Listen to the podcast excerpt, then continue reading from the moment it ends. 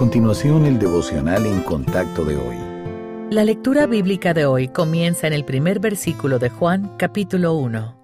En el principio era el verbo, y el verbo era con Dios, y el verbo era Dios. Este era en el principio con Dios. Todas las cosas por Él fueron hechas, y sin Él nada de lo que ha sido hecho fue hecho. En Él estaba la vida, y la vida era la luz de los hombres. La luz en las tinieblas resplandece, y las tinieblas no prevalecieron contra ella. Hubo un hombre enviado de Dios, el cual se llamaba Juan. Este vino por testimonio para que diese testimonio de la luz, a fin de que todos creyesen por él. No era él la luz, sino para que diese testimonio de la luz. Aquella luz verdadera, que alumbra a todo hombre, venía a este mundo. En el mundo estaba, y el mundo por él fue hecho, pero el mundo no le conoció.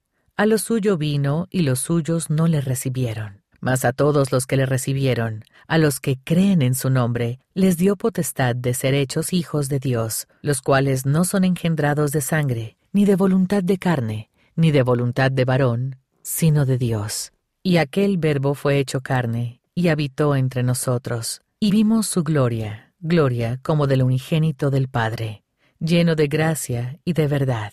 Juan dio testimonio de él y clamó diciendo, Este es de quien yo decía, el que viene después de mí es antes de mí, porque era primero que yo, porque de su plenitud tomamos todos, y gracia sobre gracia.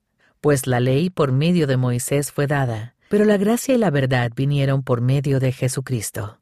A Dios nadie le vio jamás, al unigénito Hijo, que está en el seno del Padre, Él le ha dado a conocer. Mientras que la mayoría de la gente está familiarizada con el nombre Jesucristo, pocos realmente saben quién es Él.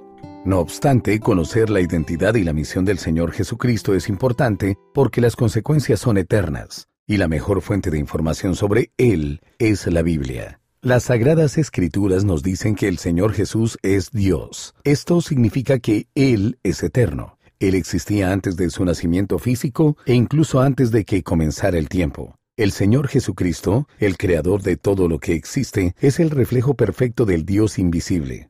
Nuestro Salvador tenía el poder de perdonar pecados y fue adorado por sus seguidores. Ambas cosas son apropiadas solo para la divinidad. Piense en el omnipotente y eterno Hijo de Dios que vino a este mundo como un bebé. Imagíneselo acostado en un pesebre hecho de árboles que él mismo creó y bajo las estrellas que había esparcido por el cielo. La Biblia deja claro que este no era un bebé como cualquier otro. La palabra de Dios también dice que solo hay un camino a la vida eterna, y es a través de la fe en Jesucristo como Salvador. El Padre Celestial ha dado amplia confirmación de la identidad de su Hijo. Considere la evidencia y luego acuda a Cristo para ser salvo.